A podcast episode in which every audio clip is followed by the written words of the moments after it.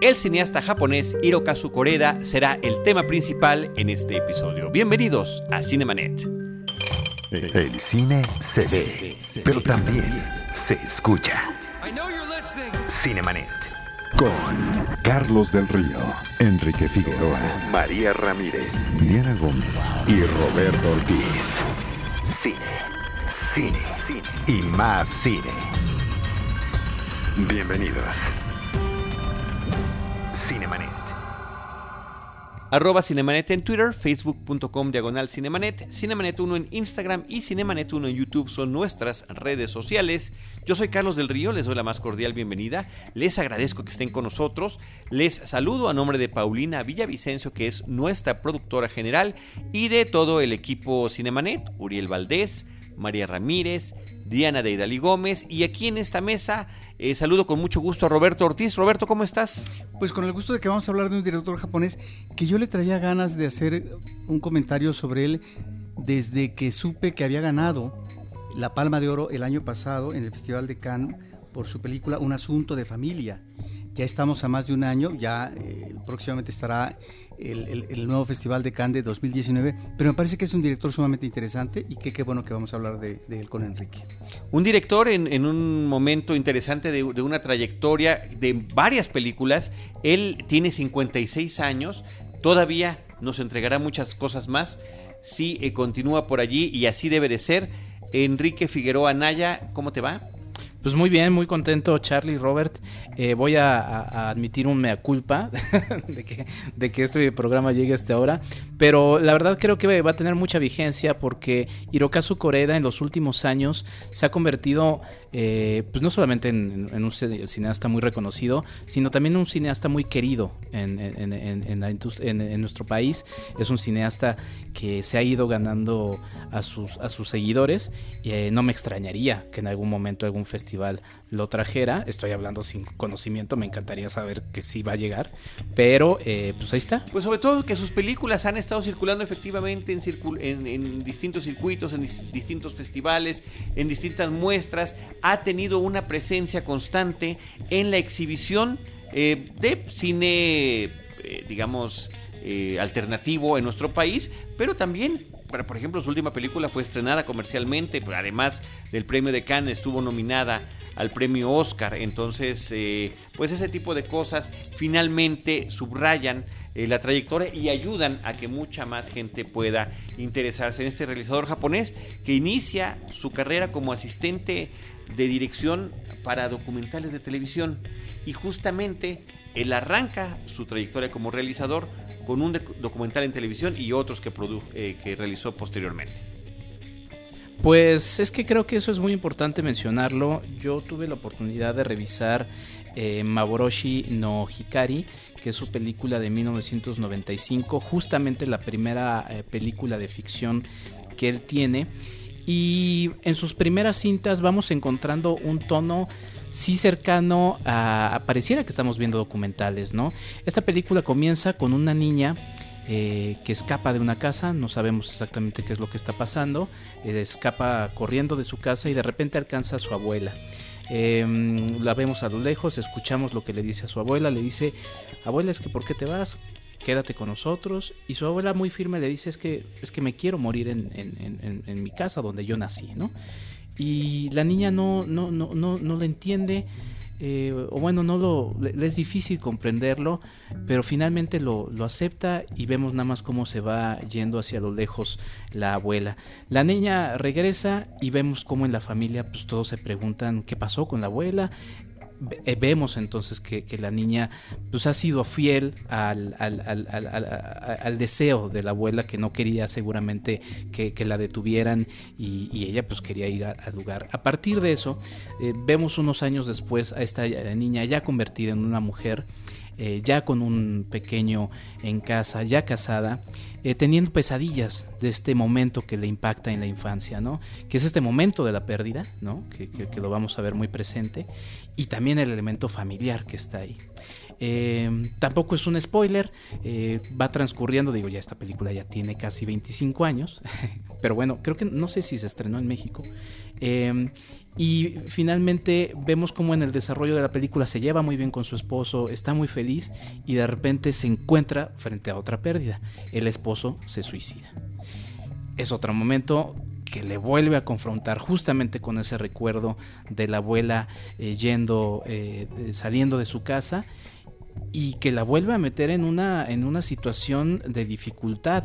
Eh, vemos unos años posteriormente ya con, con, su hijo ya, ya crecido, unos 3, 4 años, eh, que se vuelve a casar, vuelve a hacer una vida, se ve plena, se ve feliz, en otra ciudad cercana al puerto, digamos que esto está en Osaka, justamente eh, se lleva a cabo la primera parte en Osaka, y, y cuando regresa otra vez a Osaka, es que vuelve a confrontarse con el momento de la pérdida por haberse acordado de esto. Entonces ahí vemos ya algunas de las inclinaciones que tiene a lo largo de toda su larga filmografía Hirokazu Koreeda y eh, es una película que además em, no tiene música, por eso yo digo que es cercana en tono a un documental, ¿no? Es una película, aunque no tiene música, que sí tiene mucho ruido, ¿no? Por ejemplo, aunque está en Osaka, en una ciudad que es bulliciosa. Vemos ahí también una presencia que termina siendo relevante en varias películas de, de Hirokazu Koreda. Todavía no he logrado como, como captar cuál es el mensaje que es la presencia del tren, ¿no? Y, eh, y vemos también eh, esta, esta inquietud, bueno, lo de los sonidos, perdón, eh, como cuando se va a esta ciudad, que es un poblado alejado en el mar, que es más bulliciosa y entonces termina eso siendo parte del lenguaje cinematográfico de Hirokazu Koreda para interpretar lo que está sucediendo en la cabeza de esta mujer que, que es este, este ruido interno que ella va teniendo. Entonces es, es, es de, de, entrada una, una película que, que tiene que tiene estos elementos, pone mucho, mucho cuidado en, en, en las miradas, ¿no? De, sobre todo de esta, de esta mujer atormentada eh, sí hay presencia de ahí de algunos elementos musicales, pero eh, ahorita que estoy viendo aquí mis apuntes, pero, eh, pero finalmente lo que predomina es el, el, el, ruido ambiental. Entonces, en esta primera obra de no ficción ya están estos elementos eh, presentados. En esta obra de ficción no documental. Exactamente, es lo que quería decir. Ahora, después de lo que has dicho como introducción, seguramente todo nuestro público va a ir corriendo a adquirir las películas de Rueda para verlas porque me parece que es muy interesante lo que dices. Efectivamente, temáticamente está el elemento de la pérdida y lo otro que tiene que ver con la familia, las tribulaciones de la familia. Y con respecto a esto segundo, lo de la familia, creo que Coreda es un magnífico heredero, si pudiéramos hablar ahí desde el punto de vista cinematográfico, de otro de los tres grandes directores del cine japonés clásico, que, que fue Yasuhiro Ozu. Osu fue un director que aborda el tema de la familia, pero todavía en ese momento, estamos hablando de la primera mitad del siglo XX, tiene que ver con eh, la confrontación entre tradición de una cultura milenaria como la japonesa con la modernidad. La modernidad que finalmente está permeando en eh, la vida cotidiana y más allá de los personajes familiares. Me parece que ahí están estos temas y efectivamente en el caso de la pérdida, él lo maneja también en otras vertientes genéricas. Y ahí es donde me parece que es sumamente interesante esto en el caso de Coreda, porque es también me parece un buen estilista. Es un director que, de acuerdo a lo que tú dices, maneja de manera muy precisa la psicología humana, en este caso de los integrantes de una familia, si es el caso, pero al mismo tiempo es una especie de magnífico sociólogo. Es decir, es el, individuo en su entorno familiar, el individuo en su entorno social, y por lo tanto hay una visión del director muy contemporánea, sí, pero una visión que trata de no eh, olvidar todos estos elementos que de alguna manera son importantes, están definiendo, determinando o afectan la vida en la cotidianidad de la familia o de los personajes. Y en el caso de la pérdida quisiera yo mencionar rápidamente una película que él hace en 1998 que es La vida después de la muerte, donde apela a la fantasía, a la vertiente fantástica. Y me parece que la película es una película con una premisa, extraordinaria que el público no se debe de perder, porque es la presencia, es un grupo de muertos, acaban de morir, personajes eh, que lo mismo es una viejita, que un ser maduro, que dos jovencitos, una joven y un joven, etcétera, y que asisten a entrevistas cada uno de ellos. Esto sucede en el transcurso de una semana, porque en la entrevista ellos tienen que definir cuál es el recuerdo más preciado que han tenido en la vida. Y ese recuerdo más preciado, más hermoso, de mayor conmoción, más trascendental, etcétera, ese recuerdo va a ser filmado casi al final de las sesiones. De tal manera que eso me parece extraordinario, porque lo que estamos viendo nosotros en el comportamiento de los personajes cuando muertos ya, cuando están hablando ante sus, eh, digamos, entrevistadores, el comportamiento es el comportamiento humano como si fueran seres vivos. Claro, porque están de por medio eh, eh, la, condición humana, el rencor, el amor, el pasado, el recuerdo, los afanes, etc. De tal manera que es una película sumamente atractiva y que finalmente el director, sin apelar a la parafernalia propia del cine hollywoodense, que a veces es lamentable cuando quiere, digamos, ser profundo en estos temas, me parece que aquí está abordando una situación de realidad, eh, eh, de, digamos, de la presencia de la muerte, pero que sirve como una gran reflexión a lo que es la vida en sí mismo, lo que es el futuro de la vida y lo que va a ser el enfrentamiento a la muerte. Pero en esta revisión que hacen los personajes, me parece que es sumamente interesante y tenemos una escena clave que la voy a mencionar, en donde un, eh, eh, eh, un hombre se resiste a hablar de su recuerdo más preciado porque resulta que el entrevistador, que también es un muerto, él llegó a vivir anteriormente con la chica que fue la esposa de este hombre. Bueno, ese tipo de conflictos que tienen que ver con la pasión humana, me parece que están muy bien expuestos ahí, y aquí es donde efectivamente el elemento de la pérdida que tú mencionas es fundamental, porque es la muerte. A mí me, me, resultó muy interesante la primera vez que me habló Robert de esta película. Lamentablemente no, no llegué a ella, lo voy a hacer después del especial y quizá grabaré ahí un video que, que grabaré en algún punto de la Ciudad de México.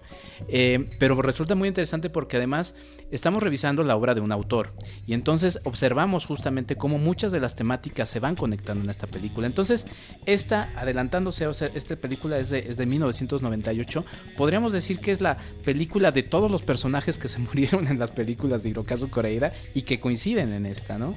Em, hay un elemento que, lo mencionaré también más adelante en otra película que resulta muy importante porque si está el elemento de la familia, no terminé de cerrarlo, pero en, en, Maborosi, por ejemplo, sí ya hay una presencia de este, este hombre que se vuelve a casa, que se casa con, esta mujer que ha quedado eh, viuda y que está con el recuerdo de su madre perdida, eh, también tiene una relación que no sabemos qué fue lo que pasó, pero se quedó con un hijo y ya no está la esposa. Y entonces ahí ya hay un primer elemento también de lo que vamos a ver a lo largo de la, de la carrera de Hirokazu Koreeda, de este asunto familiar, porque el hombre asume ya ese, esa, esa, esa nueva pareja y, y el hijo de esa, de esa nueva pareja como suyo aunque ella está en su cabeza tratando de definir en algo que la, que la remite al pasado. Entonces eh, vemos otra vez esos elementos que van resultando eh, muy interesantes. Y también es un director, eh, Robert, que ha pasado, no sé si, si aparezca en ese tono en Afterlife, pero también algún cierto tono de comedia, ¿no? que también va apareciendo a lo largo de su película en este ánimo también de ir introduciendo esos temas a partir de un tema como, como este. La película que con la que inició los comentarios Enrique, la del 95, se llama Maboroshi no Hikari. Eh, en algunos sitios en español se encuentra como La luz de la ilusión, eh, para tenerlo como referencia. Parece que la traducción literal es algo así como La luz de la luz. Y la película que menciona Roberto, Wanda Furu Raifu, eh, está traducida como Vida Errante, ¿no? La que se llama Afterlife o Después de la Vida. Pues ahí está, justamente después de Afterlife, y este creo que es otro elemento que también va a estarse presentando en la filmografía de, de Hirokazu Koreeda, es el de la distancia. Y justamente llega a distancia en 2001, una película que empieza presentándonos un atentado que sucedió en Japón. Sí, hay una conexión de algo que sí hubo en Japón, no recuerdo exactamente cuál fue el suceso, pero el, ficticio, el que aparece en distancia, es un evento en donde un grupo de terroristas lanzan una serie de químicos a, un río que termina impactando en la muerte de, mucha población en Japón. Y entonces en esa primera escena observamos a un chico que está comprando unas flores. Eh, para llevárselas pensamos que alguna de las pérdidas eh, de, las personas que murieron en ese en ese pues en ese atentado terrorista Eh, pero entonces vamos viendo a varios otros personajes. Vemos a otro hombre que está eh, cuidando de su padre, que está a punto de morir. Observamos también a una mujer que está en una soledad. Se la pasa jugando, que eso también pasa mucho en la cultura japonesa y creo que también a eso iremos, cómo está plasmada esa cultura japonesa que nos es tan ajena y que tiene también elementos muy ricos que nos dice mucho a nosotros como occidentales. Ella está atrapada en sus, en sus juegos en la computadora, tratando de vivir una vida que sabemos que está en soledad. Eh, y también hay otro hombre que, tiene una familia, pero que está atrapado por el asunto, digamos, lo llamaríamos aquí que es como el Godín de, la historia, el hombre que está sometido a su vida como oficinista eh, todo el tiempo. Estos personajes que son tan disímbolos se terminan encontrando en una estación eh, de tren donde van a hacer un viaje que, desconocemos. Hay ahí ese elemento de la distancia, hay un viaje a otro lado que también va apareciendo en otras películas de Hirokazu Koreeda, estas distancias que terminan siendo simbólicas, metafóricas de otros elementos que vamos observando, llegan a un bosque que es el nacimiento o el lugar donde comenzó este atentado y vemos que lo que ellos están recordando es a los terroristas, porque ellos son ellos son familiares o tienen una relación personal con los hombres que fueron terroristas y entonces de repente regresan al punto donde habían dejado una camioneta para regresarse y se quedan atrapados se quedan atrapados en ese bosque, no hay forma de que se regresen caminando porque está a punto de atardecer, la distancia es absolutamente eh, absurda en cuanto a recorrer en, camino, el, de la oficina dice, es que yo tengo que regresar a trabajar al día siguiente, no me puedo quedar aquí, pues se quedan atrapados una noche y además hay otro personaje muy interesante, llega otro personaje que fue uno de los terroristas. Y entonces se quedan con él tratando de reflexionar un poco las pérdidas, las pérdidas que van teniendo. Entonces resulta muy interesante porque sí, finalmente de manera metafórica hay muchas distancias ahí presentes que son parte también fundamental del cine de Hirokazu Koreeda. Sí, la referencia que mencionabas, Enrique, eh, que inspira de alguna manera eh, la ficción de la película, es un atentado en 1995 en el metro de Tokio con un agente químico que se llama Sarin. ¿No? Que, es utilizado como, como arma, eh, pues digamos, este, química y que este, pues tuvo eh, decenas de fatalidades, inicialmente 12, pero muchos de los afectados murieron posteriormente. Mencionaste al principio el término pérdida y recientemente distancia. Y esto me llevaría a mencionar una película muy reciente de él, que es un thriller formidable, que se llama El tercer asesinato. Y me parece que ahí están estos dos elementos una policía pierde a su chica porque ha sido muerta por un asesino, parece ser que serial. Y a partir de esto viene, a ver, ante un acontecimiento abrupto, sumamente dramático, que es la pérdida de tu ser querido, efectivamente uno puede distanciarse o no para finalmente dar vuelta a la página, a la hoja, y continuar la vida. Y este thriller se convierte, y me parece que en ese sentido cierto tipo de cine oriental es muy eficaz, como el, de Corea del Sur, a propósito de eh, las narraciones de la violencia. Me parece que esta es una película en donde la persecución de un personaje sobre otro, es decir, el personaje de la ley al personaje, en este caso anómalo, en este caso un ser patológico, pues eh, nos lleva a veces a la violencia extrema, pero que finalmente es parte del sustrato en términos de la ficción, que maneja Coreda para tratar de aterrizarnos una situación que tiene que ver con la humanidad del personaje y si efectivamente no pierde su humanidad en ese tránsito, en ese periplo. Me parece que aquí estamos ante esa, ante esa duda de si finalmente el personaje puede distanciarse o realmente el encuentro y el trabajo de la justicia es otra cosa y no propiamente el seguimiento de la aplicación de la justicia en términos de investigación, sino que es o puede ser más bien un acto de revancha y de venganza. De venganza porque ha perdido al ser querido y la cuestión efectivamente de la pérdida de este ser. Entonces me parece que aquí está introduciendo, eh, bueno, no es que esté introduciendo, pero está manejando, mejor dicho, eh, el thriller y lo hace de una manera extraordinaria. Es decir, es un director que conoce muy bien la cuestión genérica y si bien es cierto que aborda en el, en el caso de la familia el esquema melodramático, sabe aplicar muy bien los géneros de acuerdo a lo que está tratando en su momento. Sí, esto resulta muy interesante porque justamente yo la, presentaron en Cineteca, si no me equivoco, fue en la 64 muestra. Ahí también está mi reseña en Reconoce MX. Y eh, resulta una película muy interesante porque además, con todos estos elementos que ya mencionabas, Robert, vuelve a meter otra vez los elementos familiares, ¿no? Porque el, abogado, hay un abogado que está eh, debatiéndose un poco, eh, termina siendo conectado por el asunto familiar, arrastrado también por eso, por, por tratar de interesarse en este caso, que además termina siendo un caso bastante complejo, ¿no? Eh, vemos también, y sobre todo en las películas más recientes de Hirokazu Koreeda, que le ha gustado dar ahí un giro interesante a sus historias. Sí es un cineasta que se ha, distinguido por un cine más narrativo, y a esto me refiero a un cine en donde la historia marca y demás, pero también hay elementos visuales muy interesantes, y en esta película en particular, Robert, yo me acuerdo, hay una escena en la que está hablando eh, justamente con el, con el personaje, que el asesino, supuesto, no presunto asesino, eh, a partir en estas eh, ventanas de de, las cárceles, ¿no?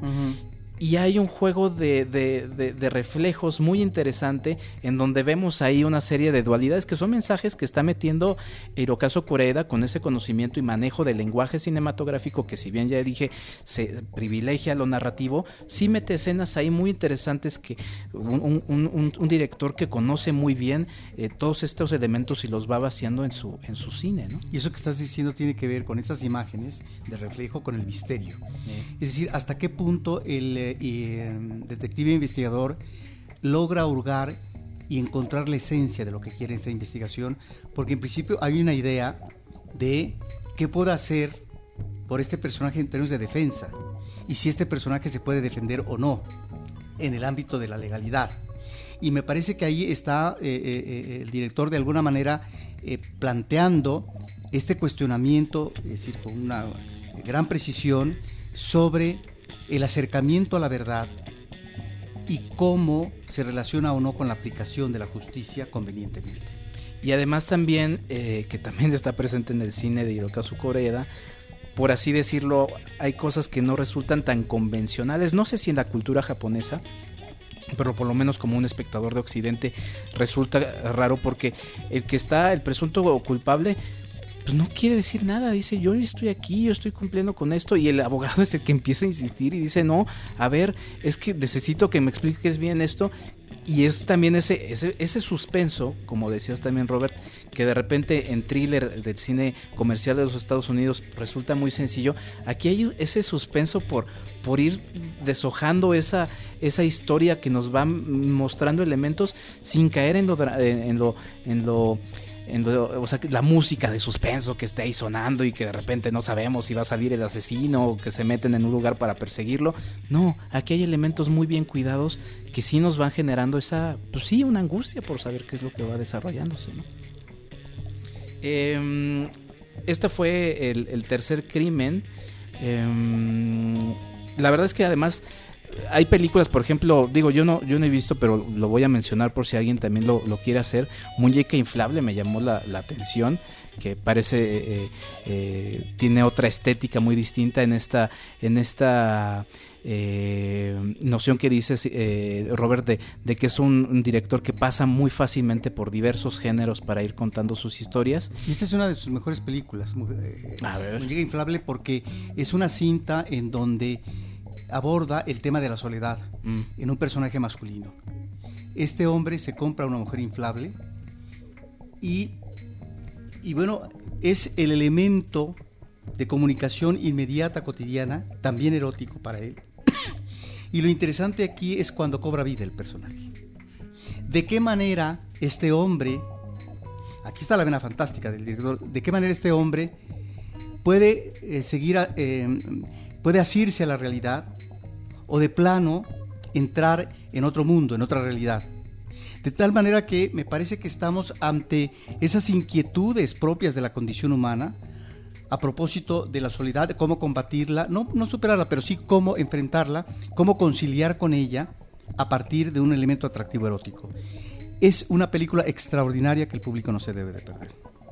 Pues ahí está, y también el, cuidado de, las imágenes, porque eh, ya en alguna edición de nuestro programa de, cartelera, yo mencionaba esta importancia de que también las películas cuiden mucho ese lenguaje cinematográfico con imágenes que nos remitan a algo, que nos digan cosas, ¿no? Por ejemplo, otra vez regresando a, a, a, Maborosi, eh, este, este lugar que, que es el muelle, que es representativo porque ahí es donde tiran las flores, ahí es donde se ponen alrededor a contar las historias y demás, termina siendo quemado, ¿no? Incendiado como esta muestra de está superado este momento después de habernos quedado atrapados en el bosque, ¿no? Y en distancia, eh, digo, esto fue en distancia, eh, y perdón, y confundí, distancia fue esta. Y Maborosi, eh, hay una escena muy linda da es en un atardecer, es igual en un muelle, la mujer está estamos en esta película en donde la mujer había perdido a su abuela y luego a su a su esposo. Están a lo lejos, escuchamos lo que estaban diciendo, pero hay una mirada entre los dos personajes, entre su nuevo esposo y ella, que están tratando de reencontrarse y él de ayudarla a reencontrarse consigo misma que, dice mucho. O sea, son imágenes que sí son poderosas. Esta que decía del tercer asesinato, en donde los, eh, eh, el reflejo en el vidrio juega, juega algo muy interesante. Pues son cuidados que, que tiene Hirokazu Koreda muy importantes. Además, muy sutiles, elementos muy sutiles, empleados eh, de manera muy fina. Una película que aborda el tema de la familia de manera sumamente atractiva es De tal padre, tal hijo de 2013, que me parece que es una de las películas que lo dan a conocer en México y que es retomado por la cartelera alternativa. Y ahí es donde a veces uno, uno considera qué bueno que lleguen estos cineastas a cartelera alternativa, pero parece que llegan un tanto tarde. A veces eh, llegan porque ya recibieron un premio importante en tal o cual festival, pero perdón, él es un hombre que ha recibido ya varios premios en su trayectoria a través del tiempo y que por lo tanto tiene películas sumamente interesantes como las que hemos mencionado mucho antes que de tal padre. Pero ¿por qué es importante de tal padre, tal hijo? Me parece que es importante porque cuestiona la, paternidad que solamente puede ser justificada a partir del lazo consanguíneo eh, eh, de sangre con los hijos. Es decir, como si solamente esa paternidad sea, eh, fuera la que justificara la relación filial, la relación amorosa entre los padres con los hijos. Cuando finalmente existen otro tipo de familias que no necesariamente entre padres y, e hijos existe el lazo consanguíneo y que sin embargo se crea un mundo familiar de afecto, de amor, etc. Y aquí es donde efectivamente un padre entra totalmente en crisis cuando de repente se entera que su hijo no es su hijo, porque le dieron otro hijo cuando nació en el hospital su hijo. De tal manera que esto lleva efectivamente a una crisis terrible, a una depresión del padre que está construyendo y, aquí es también lo interesante para el espectador, ¿de qué manera modela un padre a su hijo? ¿De qué manera lo educa?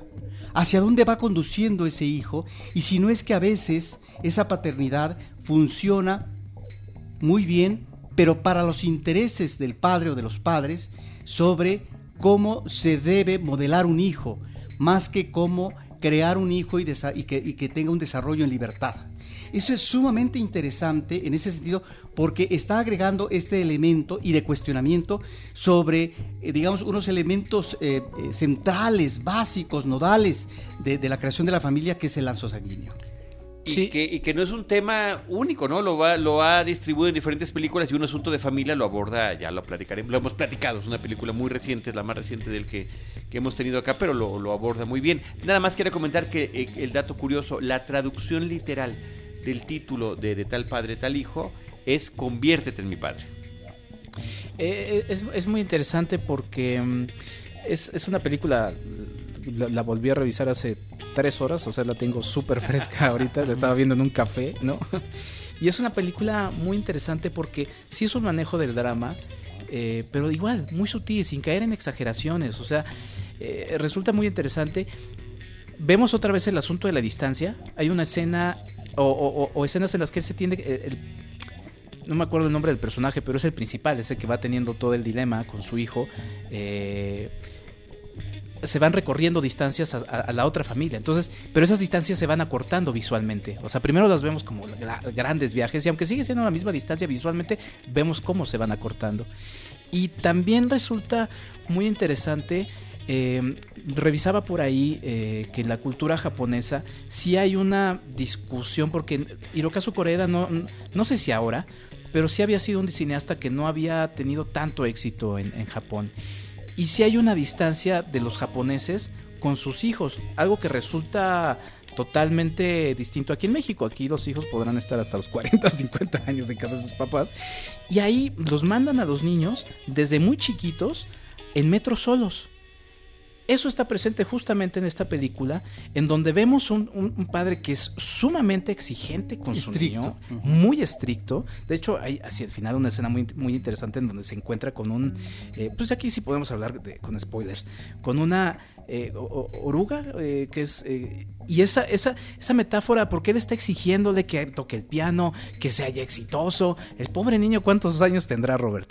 Eh, y se encuentra finalmente con esta oruga y le dicen es que se tarda tanto en desarrollarse. Y a él le hace clic inmediatamente eso. Y dice, chin. Y luego vemos que él también tiene, justamente con este título que mencionaba Charlie, otra relación con su padre, ¿no? Todo se va conectando. Y al final lo termina explotando en su más reciente película, ¿no? Este, este abordaje de que la sangre no define, no define, no define la, la, la familia. Por el vínculo familiar. El vínculo familiar. Por ahí alguien lo dice, pues es que es como cuando uno se casa en pareja, ¿no? Pues no hay ningún vínculo sanguíneo y termina uno fundando una, una familia. Y me, me, resulta muy interesante esto de, de, de Hirokazu Koreda. Y aquí está también este factor de cómo, porque sabemos que en Japón las casas pues no pueden tener casas como en México, que son casas, bueno, los que pueden tenerlas, ¿no? Casas grandes, con grandes espacios, porque Japón está remitido a un espacio muy chico. Este hombre tiene un auto grande, una casa muy amplia, que por ahí menciona el otro padre con el que es confrontado porque se intercambian los hijos. Eh, dice parece un hotel. Y los otros viven, pues en esa simpleza también, hasta pero tiene que ver con el estatus económico aquí. Sí, también, pero inclusive sabemos que en Japón, por ejemplo, esas casas que no tienen paredes, que no tienen muebles, es algo que es muy tradicional y la de él parece como de otro mundo, ¿no? Porque tiene que ver con el mundo de la modernidad, uh -huh. con el mundo de la, de la, riqueza material, donde embona el, el personaje del padre y que por eso es un padre que impone una disciplina férrea y que por lo tanto el hijo y lo observamos desde la primera escena, el hijo, digamos, tiene que aplicarse y tiene que hacer lo que dice el padre. Porque si no, no es que a lo mejor lo vayan a azotar y a pegar y a maltratar, sino simple y sencillamente porque tiene, digamos, eh, eh, esta mirada, esta fijación severa por parte del padre. Si quieres, antes de entrar a esta última película, que me parece, no sé si decir que es una obra maestra, un asunto de familia, pero eh, antes hace una película que me parece sumamente entrañable, que yo creo que es uh, una película que llega al melodrama sublime y que se llama Nuestra pequeña hermana, una película de 2015 que nuevamente aquí nos presenta una familia fracturada a través de tres hermanas, creo, ¿sí? Eh, las dos primeras más jóvenes y otra más madura que es la que lleva el orden de la casa, ¿no? Pero es, es, es, digamos, una familia quebrantada. ¿Por qué? Porque tanto padre como madre no están con ellas. El padre hizo una segunda vida con otra mujer y la madre se fue. De tal manera, y aquí es lo que me parece que es sumamente atractivo para el público como esquema melodramático, es que las chicas asisten al funeral del padre, que está, digamos, en el extremo seguramente del país, en una zona muy tropical, etcétera y resulta que allí encuentran a una hermana, una hermanastra, que es hija del padre, es decir, como el padre de ellos, pero hija de otra madre. De tal manera que aquí es donde se presenta la posibilidad o no de esta reunión de todas las hermanas, producto de un solo padre, y cómo eh, eh, todas miran en la actualidad al padre, cuál es, cuál es su referente real del padre, pero al mismo tiempo de la madre que todavía está viva y que las visita. De tal manera que me parece que es una película entrañable, es una película de una sutileza y que cuando digo melodrama sublime es porque es una película que invita al mar lacrimógeno por parte del espectador. Es decir, eh, uno está viendo estas situaciones eh, de, de, las hermanas que pueden ser situaciones nimias propias de una cotidianidad en, en la casa pero que sin embargo están eh, manejando, eh, el director está trabajando elementos muy sensibles de estos personajes femeninos.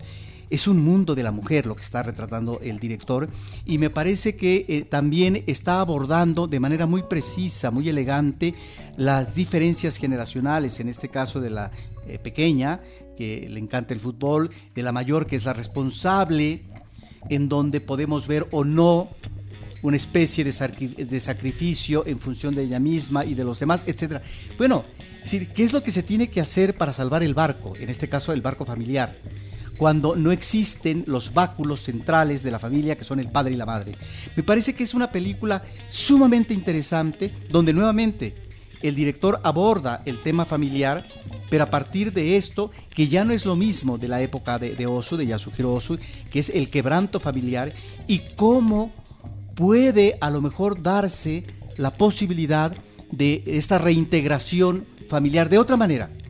Y ahí es donde me parece que eh, eh, estos personajes femeninos dan cuenta de cómo tienen que rehacer sus propias vidas y reenfocar el destino y las inquietudes que cada mujer tiene. Y ahí es donde me parece que es sumamente atractivo, yo no sé si decir aleccionadora, pero es realmente una película muy emocionante eh, que nos acerca a esto que muy seguramente tiene que ver, en el caso de cada espectador, con el tipo de familia con la cual vive, con la cual convive, con la cual se enfrenta.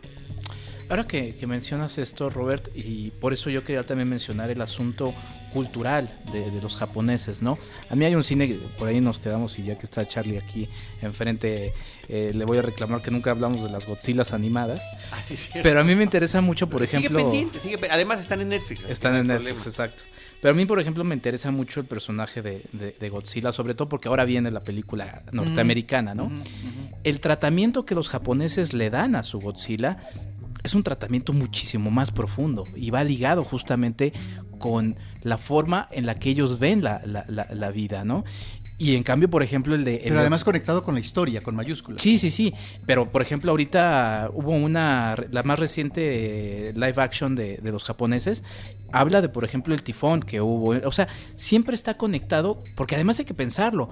Japón a nivel natural está encima, o sea, si nosotros en México siempre estamos ahí con el temor de, un próximo sismo que vendrá, ni modo, eh, ahí están o sea, ahí no tiene de otra. no te preocupes. No, no, sí. No vives, no vives, en el quinto piso como yo. no, pero a lo que voy es, tienen esa fragilidad muy bien entendida, porque ellos viven con eso. Y, ahí voy a aterrizar en otra película que me parece muy interesante antes de llegar a, esta película que comparto contigo la opinión, que es la eh, Tras la Tormenta, que también la pudimos ver en México, esta sí fuera de, algún ciclo de Cineteca, aunque estuvo en Cineteca proyectándose, y vemos eh, la historia otra vez de una familia que está fracturada en este caso por un divorcio eh, el, padre de esta familia es un escritor que termina descubriendo por pesquisas ahí cómo fue la, pues, el, presente de su... un escritor que se siente fracasado. Se siente fracasado, eh, está alejado de su hijo porque es igual otra vez un, un, niño pequeño que está viviendo con la madre, con la abuela también si no me equivoco, y en este asunto natural de una tormenta que los termina asaltando, quedan atrapados. Como los personajes de distancia en el bosque, pues él queda atrapado en el departamento porque no puede moverse a otro lado, tienen que vivir una especie de pijamada ahí. Y resulta muy interesante cómo van presentándose todas las metáforas desde el propio título. La tormenta no es esta tormenta que podríamos decir en una película de cine occidental, podría ser la tormenta y van escapándose los personajes. ¿Pero no te parece que funciona como un elemento eh, liberador? Sí, porque precisamente la tormenta es lo que está pasando el personaje, atrapado en ese cuarto y tras la tormenta es el camino que vamos a ver hacia, hacia el final, porque el personaje eh, principal, que es el padre, termina reencontrándose con varios elementos, inclusive consigo mismo, sintiéndose ya no tan, tan fracasado, ¿no? Digo, no es un final eh, color eh, arcoíris, pero, pero sí supera esa tormenta personal, ¿no? Sí, aquí estás tú eh, mencionando una cosa que me parece sumamente interesante, pero que además tiene que ver con la vitalidad de los personajes, eh, se sientan fracasados o no en su actividad creativa, como en este caso que es un escritor que fue laureado, ¿no? Por un trabajo y que después no ha cojado otro éxito editorial. De tal manera que eh, está el aspecto creativo, pero también está el desfase que tiene con la familia, en este caso su responsabilidad no a través del tiempo con el hijo. Si pareciera que la relación con la esposa es, sino una relación finiquitada, una relación que finalmente solamente se puede asumir, digamos, como una relación distanciada, rota. Pero lo interesante aquí también, en el elemento de la tormenta, es de qué manera se puede continuar la vida cuando se, se han quebrado los, los, objetos, los trastes de la cocina, ¿no? Se pueden recuperar, se pueden enmendar, se pueden restaurar, y esa restauración implica la restauración interna de cada uno de estos personajes, en este caso de él y de su relación con el hijo, se puede o no. Me parece que ahí está ante un punto sumamente interesante eh, en el abordaje por parte del director sobre un camino que se establece por parte de, este hombre, que finalmente tiene, eh, eh, digamos, su atorón en la vida, que pareciera que lo, lo nulifica en la creación, pero que sin embargo hay otros elementos más a considerar, que es la familia. Y, si no la familia en términos eh, de rescate de manera completa, sí del hijo. Y en ese sentido me parece que es una película también, nuevamente, muy, muy emotiva y que, y que aborda de manera muy penetrante estos lazos filiales eh, en términos de su restauración o no entonces ahí me parece que nuevamente está el tema de la familia ante una problemática de una familia que ni mucho menos se mantiene unida. Sí, y es muy interesante, por ejemplo, estos elementos que mencionas, porque la, familia vendría aquí siendo representada eh, en, un, en, un, espacio físico. Estamos hablando de que está atrapado en, en, el departamento donde no puede escapar y ahí se siente agobiado. Salen hacia el exterior, al patio donde sigue lloviendo, y se refugian en un espacio, no me acuerdo si es como una pues es un juego de niños en donde está el hijo, el padre y la, y la esposa, terminan reuniéndose otra vez en este espacio físico que termina representando la familia, ¿no? ya en esta nueva etapa que están separados, lo que sea, pero encontrando ese, ese funcionamiento porque la, la, tormenta también podría ser el divorcio y podría haber sido el acabose porque él está tratando de investigar con quién está saliendo la mujer y demás, y terminan encontrando, tras la tormenta de ese momento, que pueden funcionar de una manera que no es la, tradicional, por así decirlo. Lo que estás mencionando, dice el dicho, después de la tormenta la calma. Y me parece que el director es muy preciso aquí. Es decir, si bien es cierto que el entorno, esa realidad inmediata, puede ser sumamente adversa para que los personajes puedan tener suficientes asideros, es decir, el director tampoco es un director de mirada totalmente pesimista y oscura es decir, la esperanza se encuentra ahí, en ese final que maneja el director, a propósito del devenir del personaje y su relación con la familia, en este caso con el hijo. Entonces me parece que, y ojo, no estamos ni mucho menos ante el optimismo ramplón de tantos directores de cine a propósito del tratamiento familiar, sino que estamos ante un tratamiento realista y que, perdón, en esa vena realista el director está encontrando elementos eh, que tienen que ver con el comportamiento de la vida sí, pero si esta vida puede anunciar elementos más favorables. Porque otra vez en este elemento de la fragilidad que mencionaba eh, con el asunto de los, de los Godzillas y los Kaijus, eh, está esta fragilidad de la vida y de la visión de los, japoneses. Justamente Reconoce MX titulamos la, la, reseña de la tormenta, eh, de tras la tormenta, como después de, la tormenta, no siempre viene la calma. Vendrán nuevas tormentas, nada más que esta se superó, ¿no? Sí. Y bueno, a, mí sí eh, me gustaría eh, mencionar esta película que me parece extraordinaria, que es Un asunto de familia, por la cual eh, iniciamos comentando que recibe la Palma de Oro en 2018 en el Festival de Cannes. Es un director que ha sido ya muy premiado, ha sido cobijado en más de una ocasión por el Festival de Cannes, y me parece que es un director muy meritorio en el tema de la familia y que creo que un asunto de familia, como decía Carlos, efectivamente nos remite a la idea, que no es hipotética, de si se puede crear una familia que no es propiamente la familia que surge a partir efectivamente de los lazos sanguíneos y que por lo tanto genera a partir de la unión matrimonial hijos, ¿no? Y viene ya la familia como tal. No, aquí estamos ante una familia totalmente diferente, pero que perdón, yo creo que el director lo que trata en esta cinta es de presentar si efectivamente en la actualidad podemos de hablar de unidad familiar o no. Y aquí me parece que de manera extraordinaria nos presenta a personajes sumamente marginales y cómo dentro de un ámbito de la ilegalidad vinculada con la delincuencia eh, pueden tratar, esforzarse, intentar una especie de familia. Porque además también lo mencionabas eh, anteriormente, Robert, eh, está, estos personajes son marginados y mete, ya no es solamente la tormenta, eh, el agua, ya no es un atentado, ya no es...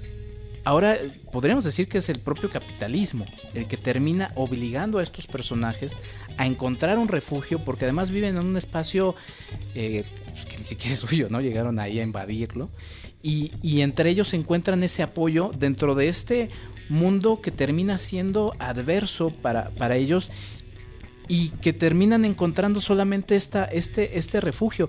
Eh, nosotros encontramos esta sorpresa de que, de que ninguno tiene vínculo, familiar, eh, no sé si casi al final, pero por lo menos en el último tercio de la película, y termina siendo un giro sorprendente que inclusive pues sí, como que Hirokazu Koreeda dice, a ver, ahí les va este tema que es muy polémico, pero los voy a poner a reflexionar al respecto, ¿no? Porque sí, el tema podría ser, eh, sí genera debates, Uno, y, también eso es lo, muy, lo, interesante de la película, porque así como no tiene un final lacrimógeno y tampoco tiene un, final eh, luminoso, eh, no está juzgando a los personajes, los está presentando alguien podrá decir, no, pues es que son una bola de bandidos y cómo es posible. Pero otros, no, vamos, no están en blanco, ni en función de blanco ni negros. Son, grises ahí muy interesantes. Porque es la trama de la complejidad humana.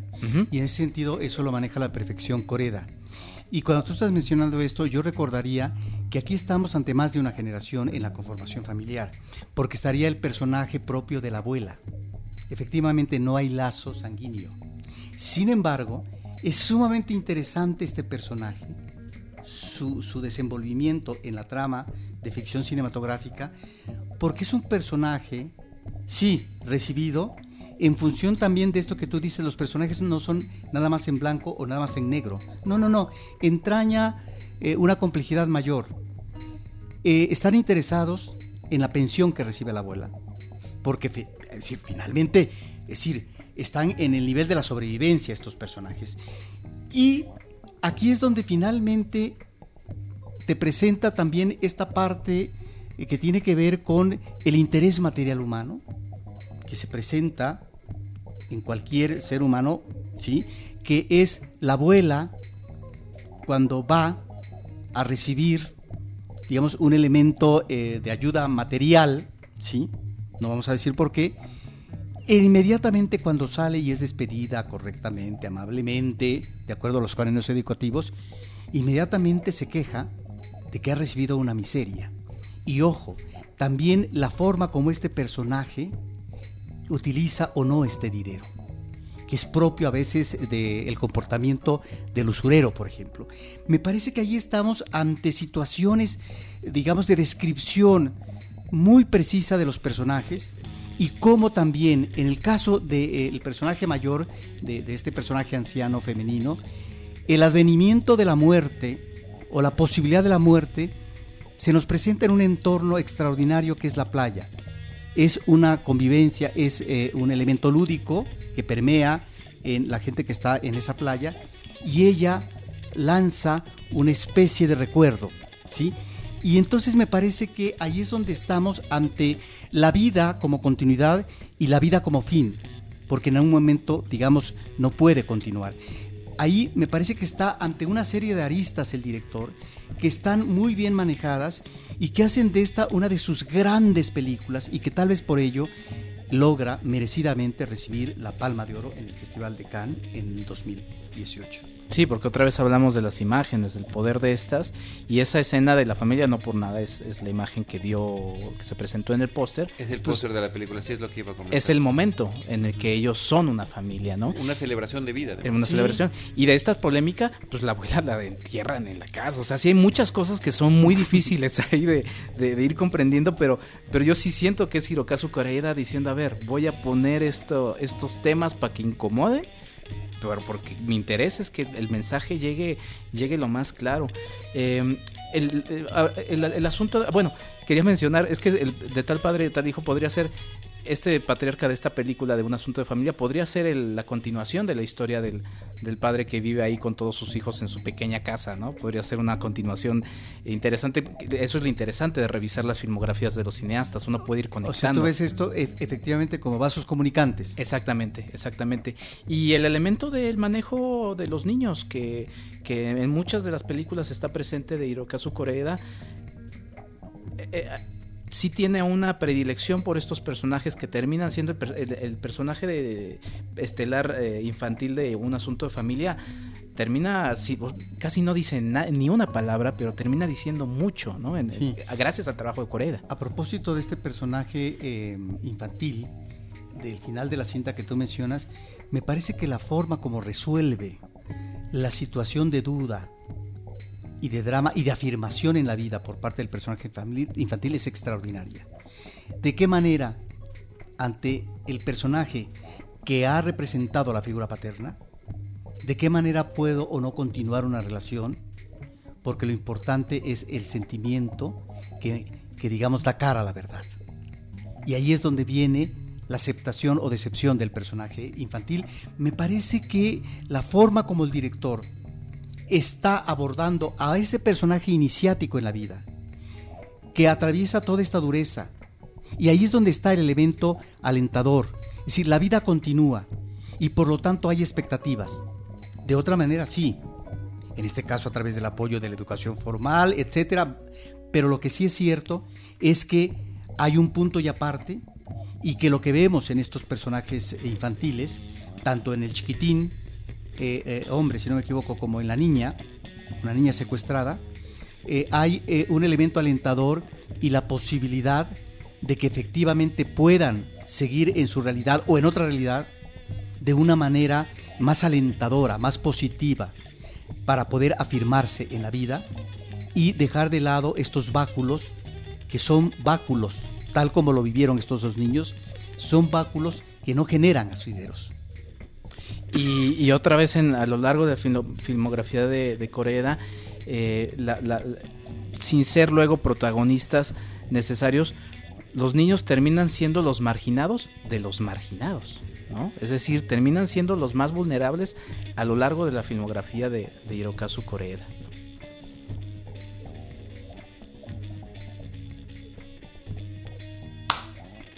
Pues yo no sé, Roberto, Enrique, algún comentario final. Digo, realmente eh, la charla no ha sido en perfecto orden cronológico, ha sido una serie de ideas a partir de las películas, pero como todas ellas se han ido conectando, ¿no? Eh, ahorita eh, tiene una película que se llama La Verdad, ni más ni menos en etapa de postproducción, que es la que esperamos ver eh, próximamente eh, de este realizador. Pero vaya, creo que este panorama que nos ha brindado eh, las películas que han comentado, que además, eh, baste subrayar, no son todas, ¿no? Estamos dejando a un lado inclusive toda su parte eh, de, de Tiene animación, filmes, inclusive. eh, sí, de filme documental, ¿no? Que como comentábamos al inicio es con lo que él, con lo que él arranca, ¿no?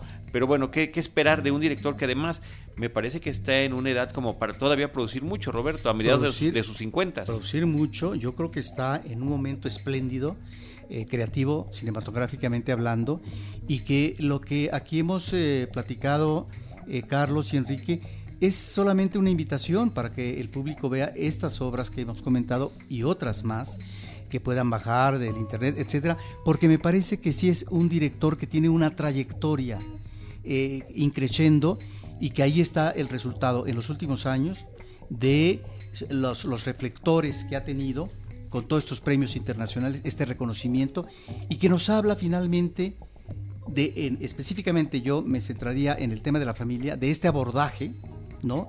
De una manera, me parece como pocos directores, porque perdón, cada director está en tu tema, cada director está en su género, y me parece que Coreda, en la vena eh, temática eh, familiar, es uno de los eh, directores que de una manera más elocuente, pero además sensible y, fehaciente, está planteando la problemática de lo que se podría llamar la familia en la realidad actual, es decir, la familia contemporánea. ¿Puede eh, seguir existiendo de la misma manera? ¿De la misma manera en que lo planteaba Osu? Por supuesto que no. Y me parece que por eso estos abordajes de algunas de las películas que hemos eh, hablado de entornos familiares tienen que ver con el quebranto familiar efectivamente en el ámbito contemporáneo, que no es una cosa solamente de la actualidad, sino que viene desde hace ya varias generaciones, pero si la posibilidad o no de resarcir los daños que están presentes. Y eso me parece que pocos directores de una manera tan sensible, tan sutil, tan profunda, tan precisa, lo llegan a realizar. Por eso desde un principio hablaba de que no solamente es un gran psicólogo de personajes, es también yo creo que una especie de sociólogo a propósito del abordaje social. Sí, pues yo cerraría con el comentario de que a propósito de este tipo de programas, de este tipo de especiales, eh, se permitan acercarse a las filmografías de directores que les llamen la atención, ¿no? Eh, como decía Robert, y yo también lo voy a, a recalcar, busquen, busquen en internet. O sea, hay, hay opciones legales, obviamente, pero tengan esa apertura a encontrar cine que de repente, lamentablemente, no llega. Y resulta muy estimulante encontrar eh, filmografías de, cineastas y ver vasos comunicantes, entender sus lenguajes, sus, preocupaciones. Y no solamente estoy hablando de un director como Hirokazu Koreeda, acérquense a un Steven Spielberg, hay más allá de que las películas de Indiana Jones, hay sus primeros cortometrajes, sus primeras cintas, su primera película casi no se habla de él. Sus thrillers. Sus thrillers, su comedia, ¿no? Esta que fue fallida justamente antes de Indiana Jones. Eh, acérquense a eso. Creo que eso resulta muy eh, interesante, sobre todo en una época en la que la inmediatez, eh, la, que cada cosa que sale es lo, mejor, de acuerdo a lo que nos venden tengamos esa paciencia y ese cuidado por acercarnos a ello. Sí, yo finalizaría, Enrique Carlos, diciendo que con Coreda se nos ah, devuelve a partir de una gran presencia cinematográfica, esta tradición de los maestros del cine japonés. Estamos ante un verdadero maestro. Hirokazu Koreda en Cinemanet. Roberto Ortiz, muchísimas gracias. Enrique Figueroa Anaya. Nosotros eh, les estaremos esperando en nuestro próximo episodio con Cine, Cine y más Cine. Esto fue Cinemanet. Con Carlos del Río, Enrique Figueroa, María Ramírez, Diana Gómez y Roberto Ortiz. El cine se ve, pero también se escucha.